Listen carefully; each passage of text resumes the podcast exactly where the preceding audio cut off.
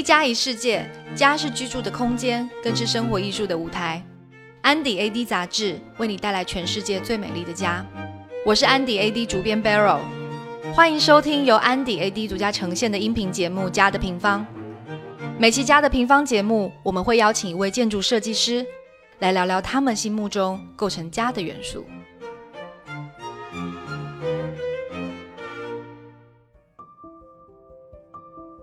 大家好，我是主编 Barrow。今天我们很荣幸邀请到 AD 一百建筑师青山周平先生。他是一位居住在北京的日本建筑师，他长期关注中国传统建筑与生活方式，例如胡同、四合院等。而他对家有自己独特的一套见解。在他眼中，城市的记忆与家之间是什么样的关系？让我们来听听他怎么说。因为我父亲也是建筑师。然后他年轻的时候也买过很多建筑有关的书，然后他放在一个书架里面。那现在他已经退休了，已经老年人了。那这些书我一部分的书我是从日本拿过来了，在这边办公室里面，办公室的书架里面有一些书是他的年轻的时候买的书、看的书。然后这个书很脏，就已经颜色都都褪色了。然后但打开之后，里面会有一些地方他会。自己写一些笔记啊，他会就是写信啊，强调一些就他认为重要的一些部分啊，所以会看到一些他已经五十年前他年轻的时候也是在努力学习建筑的时候的一些笔记是在这个书里面的，然后看到这个就还是比较有意思。那现在我们很多时候变成电子书的时候，那电子书很方便，它。有功能性，功能来讲，这电子书和实实体书是一样的，就我们获得信息的这个功能来说，它是一样的东西。但是电子书没有这种承载人的记忆的功能。一家一世界，欢迎收听由安迪 AD 独家呈现的音频节目《家的平方》。青山周平，他怀念的是褪色的纸质书所能留存的记忆。而身为一个建筑设计师来说，如何能为家营造记忆？他给出了一个诗意的答案。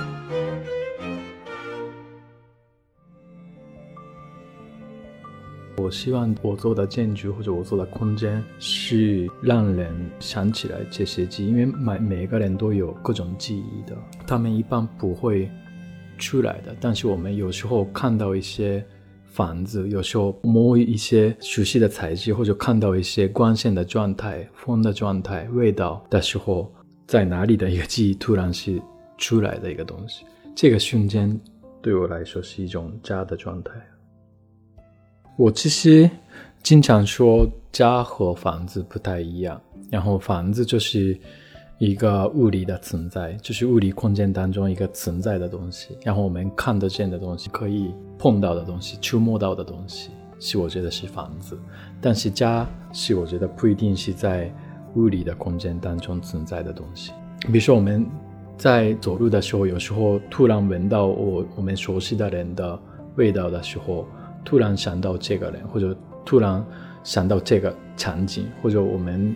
吃吃一些母亲之前经常做的那些菜的时候，然后它的味道的时候，我们突然就是想到那个时候的场景。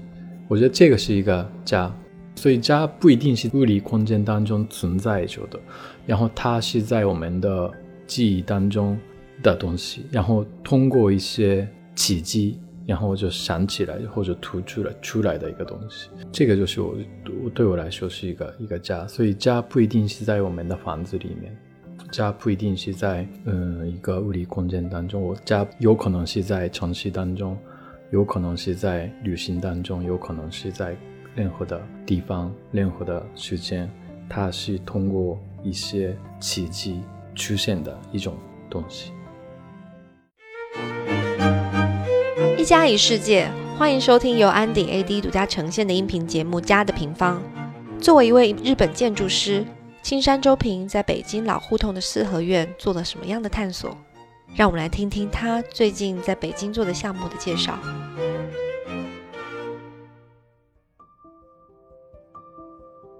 在北京有一个项目，就是把呃原来的老的院子改造成一个民宿，然后它其实是很多客人是从各地来的，然后他们第一次来这边，然后其实很多人会说有点像怀旧的感觉，有点像来过的感觉，或者小时候去过的感觉。材质的话，我们是保留了一些老的砖啊、老的石头啊、老的呃窗户这些老的。这个四合院很早的时候一直在有的一些材料结合在一起，有可能是那种院子的状态，有可能是那种很开放的院子的一种状态，很安静的、很放松的一种一种空间的一种状态。所以这种空间的感觉、平面的布局、透明的通透的感觉、材质的质感，这些东西综合让人想起来了小时候的每个人当。里面的各种记忆，所以他们会说，虽然第一次来，但他们会说，哎，来过的感觉，哎，怀旧的感觉。我觉得这个是建筑的很重要的功能。某种意义来说，这个空间承载了他的个人的记忆，因为如果没有这个空间的时候，我们也失去了这个记忆，因为没有空间让你想起来这个记忆了。在 UCCA，我们做了一个展览嘛。这个展览的主题其实也是我们设计一系列的家具，然后这些家具是可以在城市的公共空间里面使用的，然后就把城市的公共空间改造成自己的家一样的空间的一种家具。比如说我们现在的城市越来越变成我们没有办法参与的一个公共空间，失去了家的感觉、家的概念。但是实际上，我们去看。北京的胡同的时候，会发现胡同里面城市空间等于家，很多人生活在公共空间里面。比如说胡同都是公共空间嘛，但是很多居民把胡同的空间通过一些小型的改造，改造成自己的家、自己的生活空间。那这个就是有意思的地方，就是城市变成他们的家，嗯，然后就是这个是我觉得，嗯，未来越来越重要的一个。方向，我们这几十年的城市越来越失去了家的概念，家变成一个我们的自己的房子里面，然后城市变成一个没有家的一个公共空间，这个区分越来越明确，面越来越清楚了。但我觉得未来的家不一定是都在房子里面，未来的家庭也不一定是在房子里面。那这个时候，城市越来越需要又变成一个要有家的感觉的一个空间。传统的意义上的家是什么？就可能就是一个家庭人员的私密的生活空间。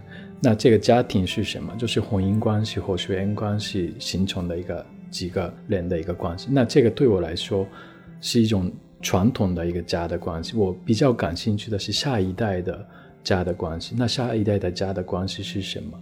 那这个里面的家庭的人员的关系不一定是婚姻关系来形成的。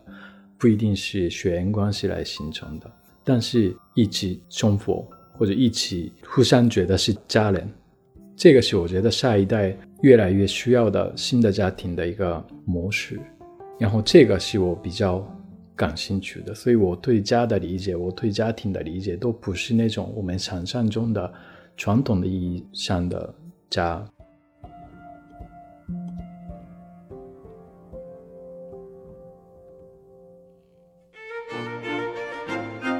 家一世界，家是居住的空间，更是生活艺术的舞台。安迪 AD 为你带来全世界最美丽的家。